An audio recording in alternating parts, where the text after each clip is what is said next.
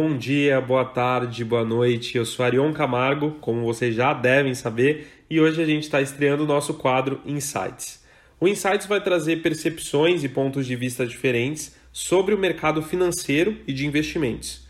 Para a gente começar, eu vou ter um bate-papo então com Yandra Zancan, e ninguém melhor que ela mesma para se apresentar. Oi, Arion, obrigada por me receber, espero poder ajudar um pessoal. Bom, um pouquinho sobre o meu currículo, sou formada em Economia pela PUC Campinas, faço MBA de Finanças pela IBMEC, hoje eu atuo como especialista de investimento sênior no Banco Itaú, então atendendo o segmento de alta renda, eu tenho uma carteira de clientes, então sou responsável pelo acompanhamento do desempenho delas. Yandra, vamos explicar para o pessoal como vai funcionar o Insights? É o seguinte, nessa última semana a gente conversou com alguns ouvintes e seguidores e a gente desenhou o tema da vez. Por que você não investe? A gente teve alguns depoimentos colhidos e o nosso debate vai rodar em torno deles. O primeiro foi o do Lucas, que falou pra gente: Eu não estou investindo simplesmente porque eu não tenho dinheiro. Todo mês parece que eu tenho mais e mais contas para pagar e no final não me sobra nada. E aí, André, o que, que, você pode aí falar pra gente? Arião, acho que a questão que ele coloca está dentro dos, de um dos principais motivos apontados hoje, né, para você não começar a investir, né, e que eu acredito que seja falta de conhecimento, conseguir principalmente se planejar e controlar seu ganho versus gastos. Eu acho que de repente uma planilha pode auxiliar ele fazendo é, faz com que você enxergue onde estão seus gastos que podem ser eliminados. E isso só você consegue determinar o que é essencial e o que é supérfluo. Né? Existe também a falta de disciplina para poupar, não saber por onde começar a investir e de repente ter medo de aplicar e de perder algum recurso. É, eu acredito que na minha visão a gente não tem que aguardar sobrar recurso para começar a investir, né? Você tem que organizar o seu fluxo, né? Se você não organizar seu fluxo, ele nunca vai sobrar ali um recurso para você investir, né? Então tenha disciplina, encare os primeiros investimentos como um pagamento, mas um pagamento diferente. Esse pagamento é para você, né? Para os seus objetivos, para o seu futuro. Então, por esse motivo, você deve primeiro se pagar. Né? Você é mais importante. Então começa por valores pequenos, né? Para primeiro você criar um hábito e com o tempo você vai aumentando ali gradativamente esse valor, né? Primeiro, você começa pensando o porquê você quer investir. Esse vai ser seu propósito, né? Um porquê bem claro e definido, o como e o que fazer, aí eu recomendo a busca de um profissional certificado. E, é o ideal, ele vai entender o seu momento, o perfil e indicar os principais e os produtos adequados. Olha, Andra, até fazendo um gancho, é, é claro que cada um sabe da sua dificuldade financeira, da sua realidade financeira que você está inserido. E no caso do Lucas, a gente não pode uh, generalizar e, e, e, obrigar o Lucas a guardar dinheiro, né? A gente precisa ressaltar que existem classes sociais diferentes, casos diferentes, é, vidas diferentes, né? Cada caso é um caso. Mas o modus operandi, o dia a dia que a gente pode inserir é um poder de hábito de capacidade de poupança. É criar esse hábito de guardar dinheiro. E como ele pode fazer, talvez por ser mais difícil agora no começo, ele falou que tem mais e mais contas, é guardando pelo menos um real por dia, dois reais por dia, e assim no final do mês ele consegue ver que todos os dias eles se juntam e formam um montante, e aquele montante ele já pode começar a aplicar. Então acho que é legal é, é, é, fazer esse gancho que você comentou dessa capacidade dele guardar pouco, porque daí ele cria essa necessidade de investir, né? Sim, Ariel, eu concordo. Eu acho que é um ponto importante. Né? Nós não podemos julgar, principalmente diante do cenário atual. Eu acho que uma das principais bases de dados hoje é o IBGE, que traz através de pesquisas e cruzando os dados a, a realidade, né, hoje do orçamento familiar, por isso é tão importante respeitarmos o momento de cada cliente. Lucas, moral da história, cara, começa com pouco. A gente sabe que não é fácil, principalmente aqui no começo, mas tenta fazer isso, coloca isso no seu hábito, pelo menos guardar um real por dia. E aí, quando você se sentir mais confortável financeiramente, aí você aumenta a sua capacidade de poupança, tá bom? Indo para o segundo caso, agora a gente tem o depoimento da Valéria que falou assim pra gente: Eu tenho conta em dois bancos e já faço investimentos neles. Mas me parece que tudo rende muito pouco e eu pago tarifa de conta. Então, no final de tudo, eu não tenho quase nada de rendimento. Bom, Arião, primeiro precisamos entender o perfil da cliente, né? O perfil da carteira de investimentos que foi montada, esclarecer os impactos de forma didática. Então, ela entendeu que o cenário econômico atual está impactando, por exemplo, fundos pós-fixados versus taxas de juros. É importante que ela entenda como que o cenário está impactando a carteira dela tá? Em relação a custo, nos últimos anos, eu acho que a gente tem observado um aumento, principalmente em relação à busca por educação financeira e uma transformação do mercado. Né? A questão de tarifas foi algo fortemente ali explorado, acho que principalmente através das mídias sociais, né? como televisão, rádio, né? de uma forma bem agressiva que a gente não vem observando há um tempo no mercado. Hoje você encontra plataformas com custo zero, né, para algumas operações, taxas menores de tarifas ou até isentas, cartões de crédito sem anuidade.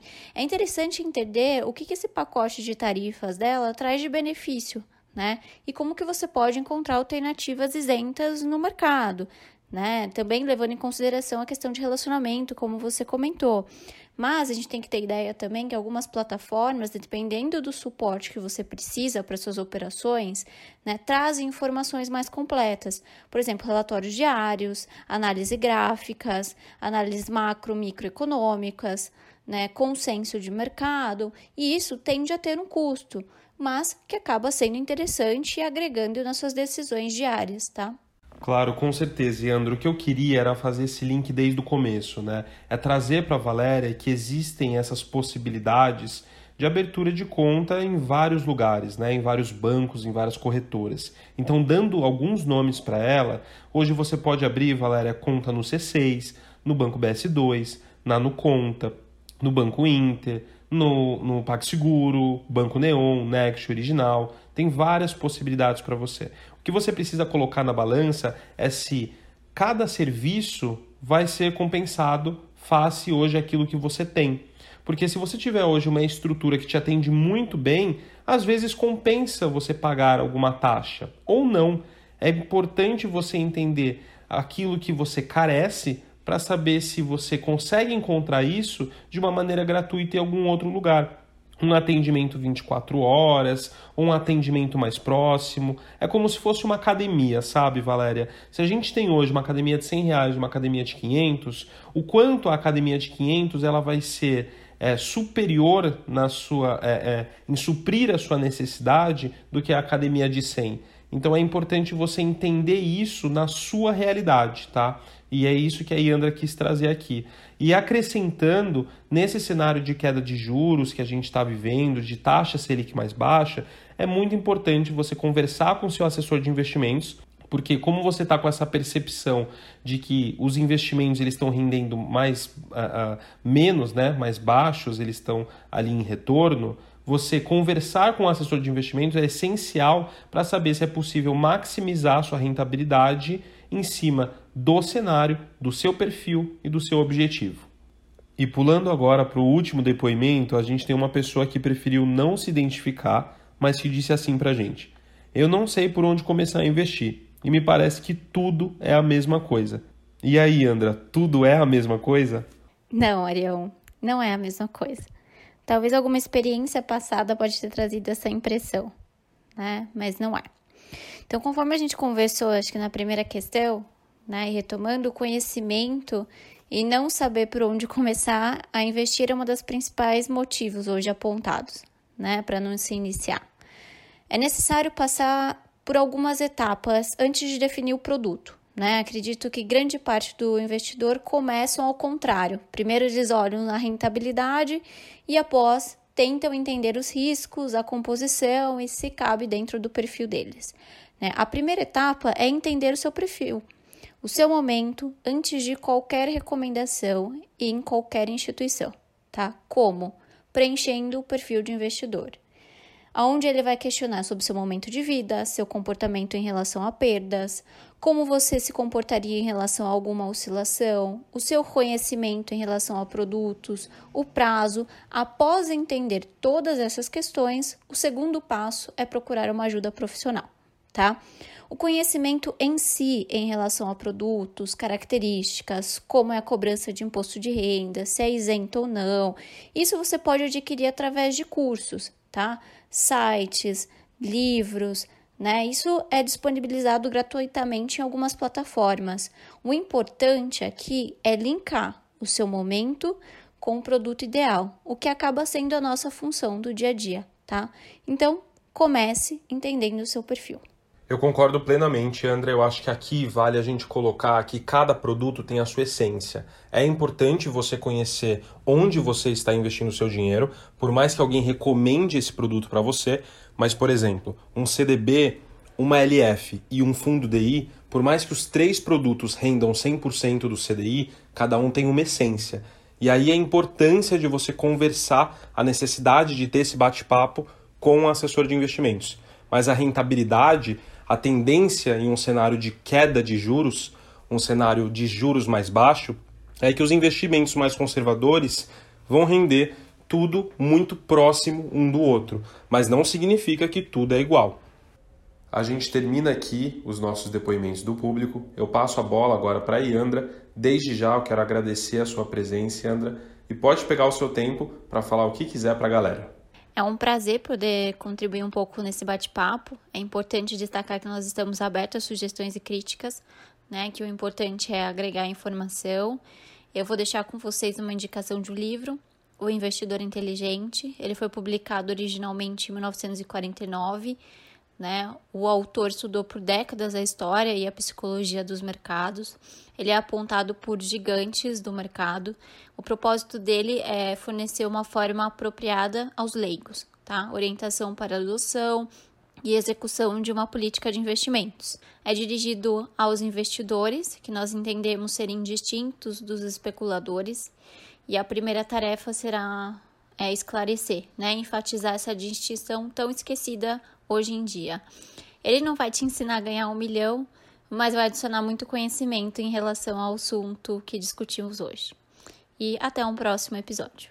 Bom, pessoal, então é isso. Se você gostou desse episódio, tem sugestões ou quer participar dos próximos insights, acompanhe a gente no Instagram, arroba Camargo, e a gente se vê na próxima. Até mais!